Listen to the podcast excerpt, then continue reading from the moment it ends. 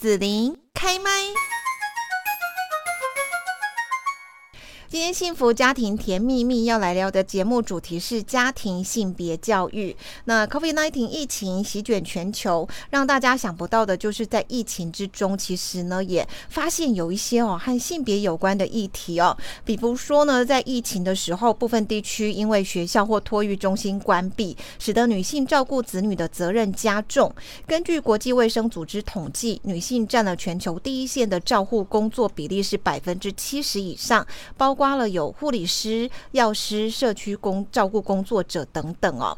那 COVID-19 疫情期间呢，也看到了很多的性别议题。这些性别议题哦，其实不是凭空出现，而是存在于社会、家庭当中各种不平等的性别体制，透过疫情就被凸显出来了。那今天在幸福家庭甜蜜蜜节目也邀请到了高师大性别教育研究所的游美惠教授来跟大家谈一谈哦。老师你好。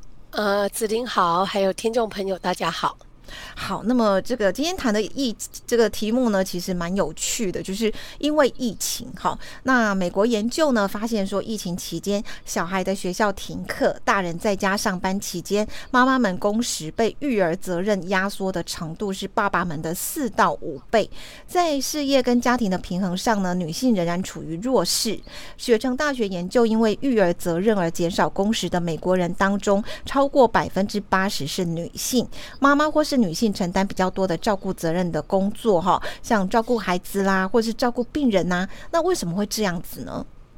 呃，其实我们在外面上性别平等的课，有些时候就会跟呃那个学员哈来研习的学员沟通一件事，就是说性别平等，如果我们初步来分的话，可以分。公领域的性别平等跟私领域的性别平等，嗯、那公领域就像是职场啊、就业啊、法律啊等等的性别平等，嗯、其实呢，在很多的国家社会都是要进步，是看得比较明显、比较清楚的。嗯、可是私领域的，包括这个照顾工作，它要进步，好，就是说比较性别平等，比较呃性别角色分工比较均衡，相对来说，它进步的速度是缓慢的。好，也就是说，当女人可以去公领域啊、呃、表现很好，然后可能也呃升迁位居要职，可是她如果结婚了，她的那个家庭角色的扮演其实并没有比较减轻，甚至减轻的程度是有限的。所以现在在讲的就是说，因为疫情的关系，真的就很明白的就发现到说，女人好，也只要讲到家里，讲到照顾老小。大家就想到女人，嗯、所以女人反而更疲于奔命，嗯、更是身兼多职。那很多的男性当然因为居家上班，他开始也体会到说，原来我觉得囡仔底下勾勾顶，我被好好上班是就困难的。好、有很多爸爸开始也留意到说，原来照顾小孩从来不是一件简单的事，尤其是孩子又在线上上学，好、哦，线上授课的情况底下，嗯、那爸爸妈妈要分担的那种。教养子女的角色就更吃重了，所以呢，你就发现到说，私领域的照顾职责还是跟女人接的比较紧，所以性别角色分工其实进展的很有限。当然，我们可以说有改善，可是改善比起公领域的性别平等，它改善是比较小。那我们现在讲的还是小孩哦，嗯。其实，如果讲到老人的照顾，其实我就听到有朋友在讲，他的爸爸因为已经开始有轻微的失智症状，所以他们就去那个找那个日间照顾的，就是白天把爸爸送去那个地方，下班再去接回来这样子。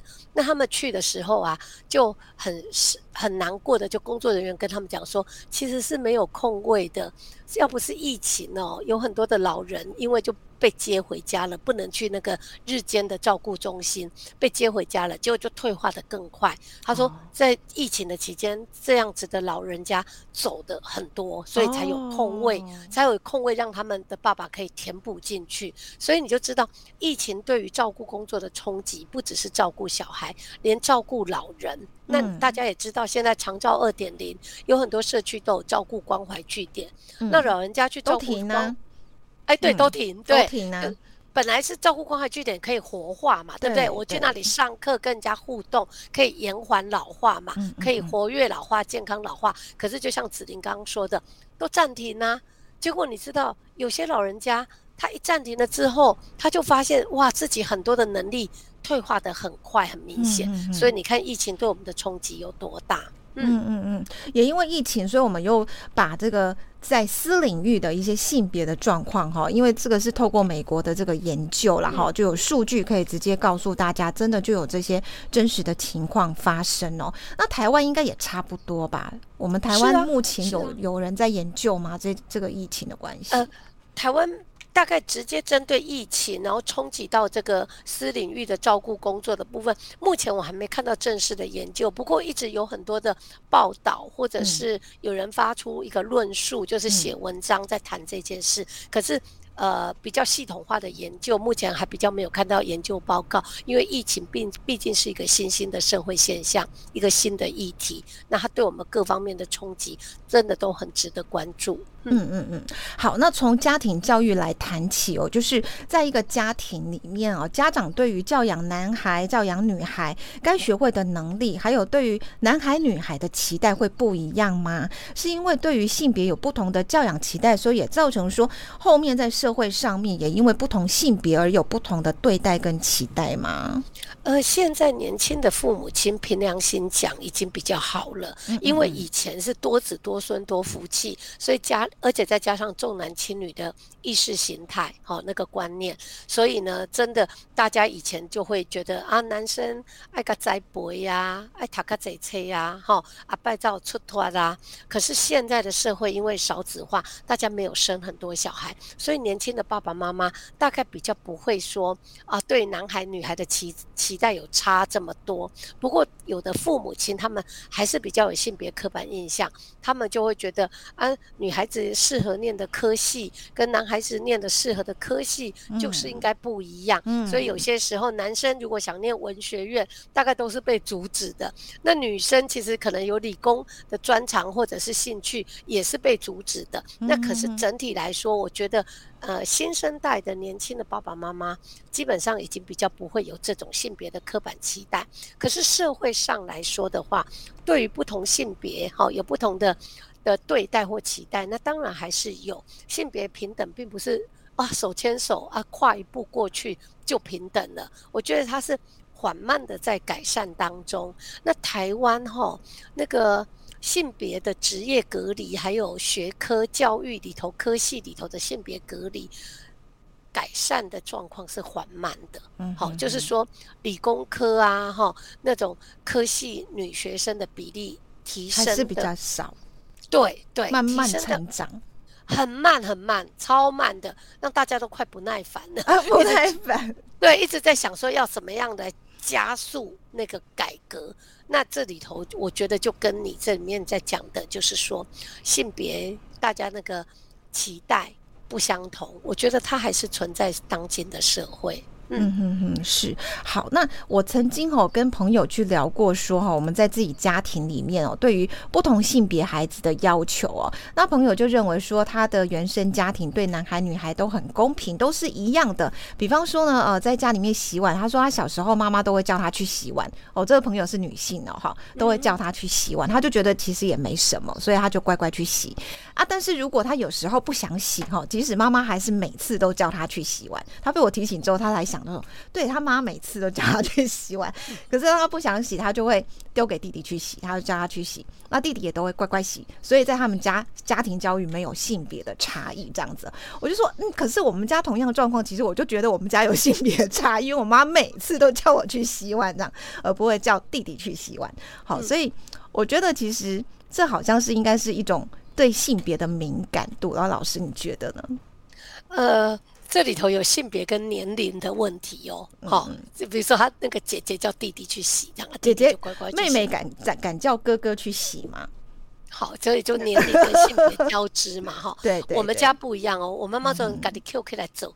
女儿也不洗碗，儿子也不洗碗，哦、可是他自己都一直做。可是我爸爸也从来不做，哦、这又是另外一种性别的身教。是、哦、啊，可是其实我基本上觉得不好。那我妈妈他们真真的就是自己把所有的家事都扛在身上，那负担很重。可是我们自己都会觉得说，老实说，儿子女儿这么多，你的家事是真的要分摊，好、哦，嗯、要分配，好、哦。那这时候要分配的时候呢，你就要考量年龄，好、哦。比如说比较大的小孩可以做什么家事，比较小孩的可以做什么样的家事？嗯、那性别到底是不是一个考量呢？我们现在当然就可以好好来想：洗碗、洗衣服、倒垃圾、煮饭、切菜、拖地，好等等的这些事情，他有什么工作是只适合特定性别去做吗？或者像照顾小孩或照顾老人？对，好，这也都是家务里面的一部分。对对对，那这个要因性别而分吗？我反而觉得，因为年龄有些时候是真的要分。哦、比如说，你说切菜，是比较小的小孩，你要让他练习切菜的时候，你可能要准备小小的刀子、小小的砧板，甚至是还要有个小凳子让他站在上面，他才能够在桌子上切菜，嗯、对不对？要、注意他不要切到手嘛。嗯，所以你太小的幼稚的小班的孩子，你让他切菜不好嘛，对不对？可是幼稚园小班的孩子可以做什么家事？我们就可以开始想。那孩子从小他就会思考说：“哦，所以家事我也要帮忙做。”好，那我自己当然也没有做得很好。我觉得我的孩子也是比较慢，我才开始让他做家事。不过还好，就是我觉得那个可能是身教，他从小看爸爸阿公在煮饭，所以他从来不觉得煮饭。所以你们家是爸爸阿公煮饭啊？比较会煮。哦、oh. 啊，然后所以像现在只有我们空巢期的孩子也不在，我先生比较常煮饭，我比较常洗碗、擦台面，啊、然后洗衣服，其他家事是我做。是可是煮饭本身是我先生在做，因为他比较有兴趣，oh. 而且他真的做的，oh. 老实说做的比我好。可是他每次炒完菜之后，我就在讲，也珍惜哦，一路看个边啊，然后那个台面上就会油腻腻、脏兮兮。是。我就说，你为什么不会拿一个盘子放着？洗盘子比擦台面还简单呢，嗯、对不对？嗯、好，阿克他就会常常青菜的亏的气，哦，然后我会念他，然后可是我的儿子，我很慢才让他做家事，嗯，可是他后来有一阵子他还没有开始去就业，然后刚好是一个空档，哦，人生的空档，那时候我过得超好命的，我们家连买菜都他去买。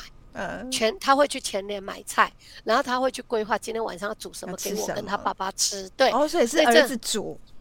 对，啊，因为他那时候大学毕业，刚好要去就业，刚好有一段几个月的空窗期。哦，那阵子我超好命，而且我就说。女性主义妈妈在验收成果，好，那那那我自己超得意的啊！到现在她其实人在台北，她自己最近也在讲说，哦，还是不要一直叫 Uber Eats，不要一直吃外面吧，自己来开火。最近又开始讲说要天天开火，然后呢，然后我自己呢很慢才训练孩子开始做家事，可是表现差强人意。那像我妹妹呢，她就会说她是小学老师，她以前哦，她从孩子很小的时候，中学生。好，可能国中也不算特别早。国中的时候呢，他就会说：“哎，现在寒暑假，你们两兄弟洗碗都你们负责，你们自己去排一三五二四六谁洗碗。”好，他就会他两个儿子，他就会让他们暑假每一年的寒暑假，过课业压力没那么重，洗碗都是他们做。哎，这也是一个做法。然后呢，后来我又发现还有更厉害的，有幼教老师的亲戚，嗯，他就会让他们家的。女儿跟儿子还很小哦，小学低年级跟幼儿园大班哦，他们就会说：“哎，这个袜子，全家的袜子给哥哥洗，哥哥才小学一年级而已。他每个礼拜周末要做一件事情，他们他们家的做法是洗衣篮有一个专门洗衣篮是丢袜子的，袜子给哥哥负责放洗衣机洗，哥哥要会操作，小学低年级就要会操作洗衣机，然后洗完之后要晾，因为袜子比较小，对，所以。”对，然后妹妹呢？妹妹做什么事？妹妹收玩具，还有擦桌子。啊，哎，这个大班的小孩会做吧？是，好，中班的小孩会做吧？嗯，他就他就会从他们随着他们年龄的成长，他会分配家务事给他们做，一直到现在，嗯、两个都中学生了，都还是要做一些家务事。所以这个就是家教、家庭教育，他分配家事给孩子做，孩子就不会理所当然觉得这是妈妈的事或爸爸的事。而是家庭的成员都一起要来分摊，所以像你刚刚举的那个例子，嗯、我就会觉得，就是说，首先是妈妈她自己有性别的那个比较偏颇的观念，她就会觉得预设洗碗是女孩子的事，所以她可是那是很隐约的哦，很隐约的潜意识的，呃，就是直接想到这件事要丢给哪个孩子的时候，其实他就会丢给那个特定的。好性别，性别这样，所以这时候其实就要跟妈妈对，但他并不觉得自己重男轻女，对，所以你看，这个就是嗯嗯，嗯。连连我朋友他也不觉得他妈妈是重男轻女。哦，对不对？这个真的那个敏感度要再提高一点点呢。我觉得，好，那个敏感度要提高一点点啊。其实老人家也不是不能教育。我们今天在讲家庭的性别教育，不要都是觉得是小孩子要教，其实老人家也要教诶。你要讲这么时代不共款呐，吼，你这生活这个代志不一定是查某人在做诶。你要跟老人家做这个对话，然后说你要对着时代。好，老人家也要跟上时代的脚步，让他知道说，那个传统的那个性别分工模式，不见得是对的，不见得是好的。而且你也在讲，较早的查某人可能专在厝诶，无趁钱，所以你感觉家事可以做是正当诶。可是如果好，如果这个女人上班也上班得很辛苦，她回来还要做那么多家事，上第二个班呢，那你觉得他不会累吗？你觉得他情绪会好吗？嗯、所以家务事是全家人的事，老的小的也都一起要投入。我觉得这个是真的可以对话，不是不行的。所以我都会觉得，大家有些时候都会觉得，哦，讲这个事情好像很伤感情。啊，我都会觉得这个对于自己的家人这件事情就应该要觉得不对劲就要沟通，因为他同时也就是给家里的小孩子看见的那个 role model，好，那个角色模范就在那里。嗯嗯嗯嗯，好，那刚刚讲到说我朋友这个例子啦，好，虽然我朋友他不想洗碗，会叫弟弟去洗啊，弟弟弟也乖乖去洗，乍看好像是没有问题哦，但我怎么觉得这里面其实牵涉到一种就是妈妈对姐姐权力的展现，姐姐对弟弟的权力展现，哎，这样看起来其实好像我们以前在讲父权运动应该算成功吗？女性很有权利，这样。其实有些时候哈，以前家务事会觉得说都是女人的事，跟社会结构有关嘛，就是男人出外赚面包，女人在家负责家事。那以前的社会也许是这样，那现在的时代真的是不太相同。然后再来就是刚刚在说那个赚面包的人就是有 power 有权力的人，那在这里头年龄也变成是一种。代间妈妈对妈妈对小孩，他是有 power 的。嗯，嗯，那年纪大的小孩对年纪小的小孩是有 power。嗯，那可是我可不可以抗拒？其实在这里面刚好他的弟弟是那种乖乖的就去洗。对，好，那弟弟可能也可以说哦，我不想洗呀，啊。那这时候就会有冲突嘛，对，对不对？然后可是弟弟他不想洗，不一定是性别的观念。好，弟弟不一定是说啊，这又不是男生的事，并不是，而是觉得你的事为什么是派到我身上？妈妈叫你做的，你怎么会丢给我做？好，那这时候的那根源就是在妈妈为什么是叫姐姐做？是因为年龄还是性别？嗯，对不对？好，然后再来就是说，那姐姐洗碗，那弟弟做什么呢？就像我刚刚说的，你是不是也应该分配一点家事给弟弟做？嗯嗯，好，所以这个就是可以定定一些规则。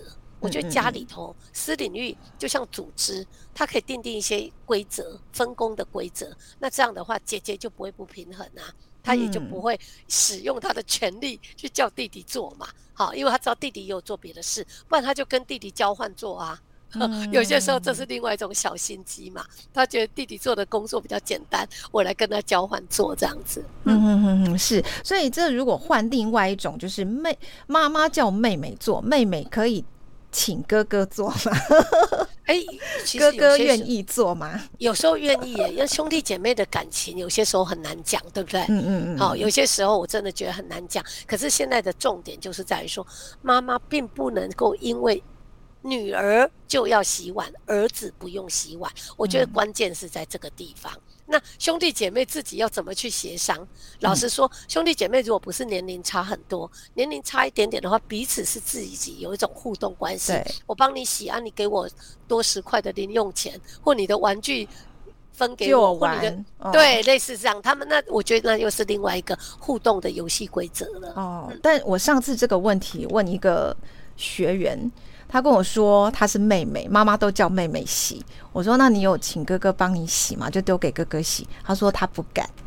哦，OK OK，那这个真的就是跟每个家的互动模式、互动关系有关联，哈。嗯嗯嗯，是。好，那在家里面还常常会碰到一些状况啊，比方说啊，妈妈叫我要洗碗、洗衣服啊、扫地啊，但是我正在忙别的事情哈，或者是达不到妈妈标准的时候，妈妈可能就会说：“阿丽亚你阿拜不要让这两个不啊，不要这两个妈妈啦，哈哈，就不是好媳妇这样子啊。人家出去，你嫁出去以后，人家骂我不会教啦，哈。然后 那我的疑问就是说啊，我就不喜欢洗碗、洗衣服、扫地，或者是做这些家事，其实是没有办法达到妈妈认定的标准，我就没有办法做好人家的老婆、妈妈或者媳妇嘛？对，这个就是我们刚一开始讲的性别角色的那种。刻板印象就跟女人紧密的连接，家务是跟女人紧密的连接。可事实上，我们也可以说我不喜欢洗碗，不喜欢扫地，不喜欢洗衣服。可是如果我们不要想说我是谁的妈妈，或我是谁的老婆，一个人要照顾自己。假设你自己一个人住，然后你的衣服，请问要谁帮你洗？花钱呢？哦，这当然也是一个洗衣店是一个吗？对，这也是一个选择，嗯、因为资本主义的消费社会，是，那你可以自己把自己打理的很好，是，那你又有经济能力，嗯、我觉得这 OK，这个我也不反对，嗯，好，嗯啊，比如说吃饭，你说外面有得买，嗯、对啊，嗯，好，那什么都可以花钱代劳，那你的经济条件要够好，是，可是重点也是没有人在旁边帮你张罗的时候，你自己也要照顾好自己，不管是花钱或自己做。嗯我觉得这是一个重要的原则，嗯、所以妈妈叫小孩去做这件事情的时候，并不是她有女性的角色，女性的那个在里面。嗯，我要讲、就是、只有叫小孩而已。对，所以我要讲的就是说，嗯、如果他叫儿子做，他也说你这样怎么当人家的爸爸，嗯、怎么当人家的老公，嗯，对不对？嗯、好，如果是这样还比较 OK 哦。可是重点就在于说，家务事有些时候回过头来，因为他是吃喝拉撒睡。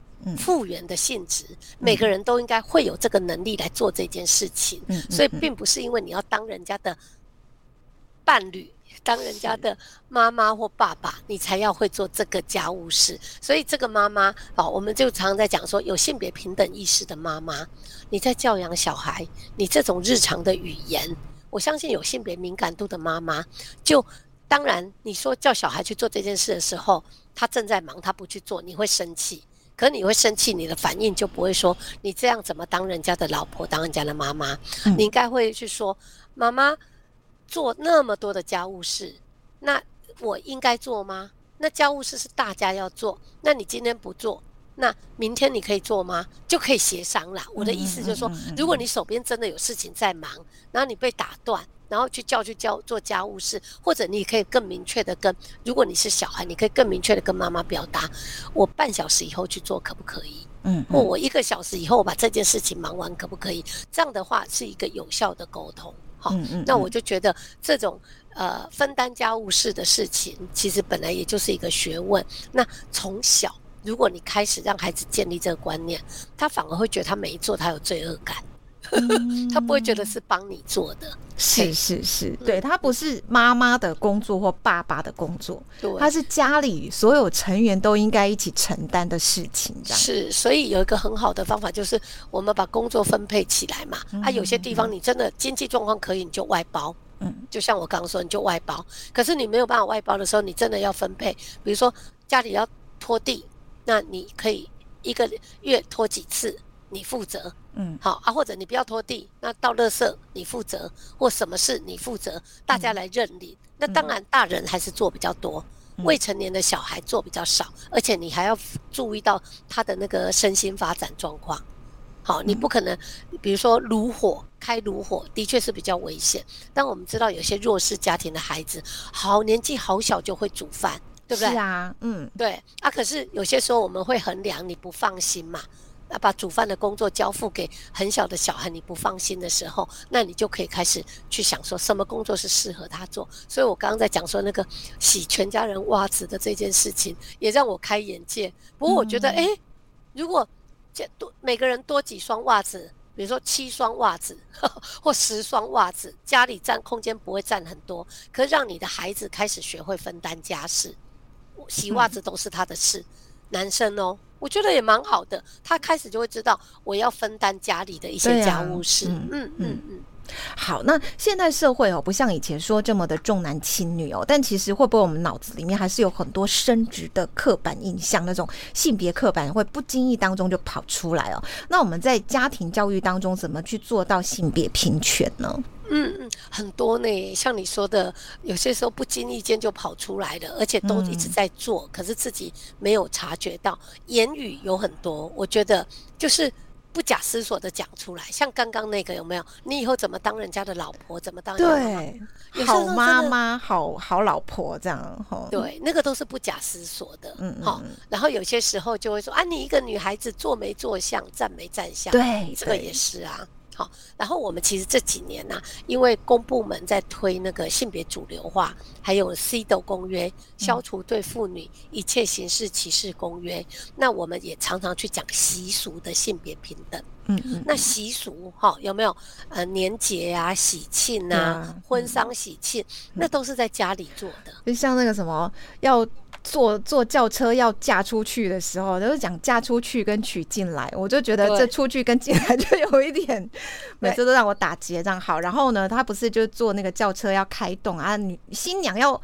丢扇子放性德有没有？我就说，男生应该也要同时丢一把扇子，也要放性德这样。我也都这样讲哎、欸，子琳，我也都这样讲哎、欸。我在外面演讲也都是这样说。而且你看那个嫁和娶，其实本身就很明显的，好像男生结婚是把女人给带进家里，可是女人出嫁就变外人去这样。对，所以连带的你知道就有另外一个习俗嘛，就是。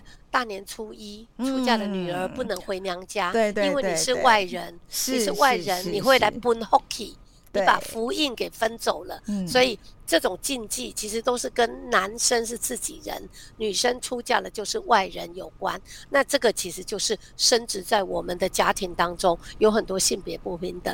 那这几年公部门有积极在做宣导跟推广，因为现在的家庭结构变迁很大。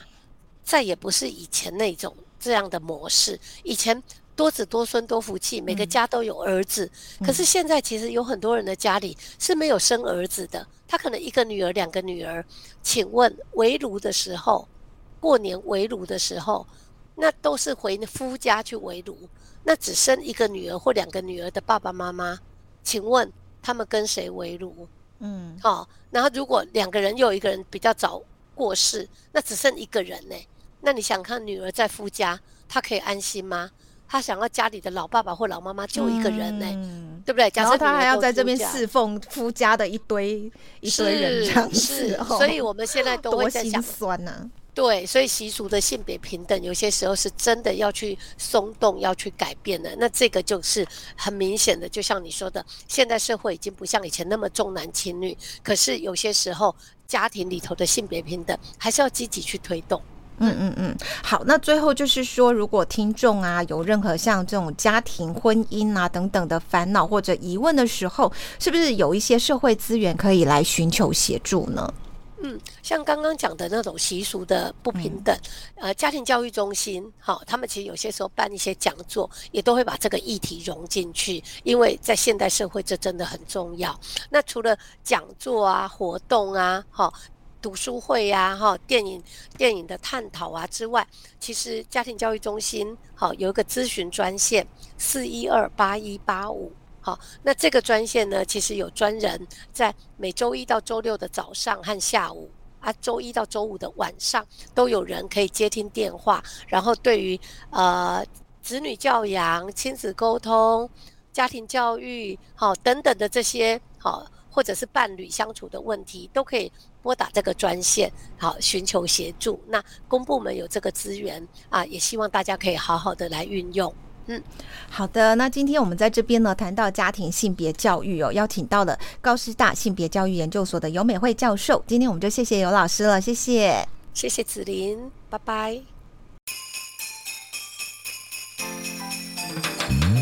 谢谢你让紫琳用节目的方式来陪伴你，欢迎继续关注紫琳开麦。对紫琳的节目有什么想法或回馈，请留言或私讯脸书紫琳开麦，或者加入 LINE 聊天室。Podcast 听起来还会不定期举办活动哦，我们下次见。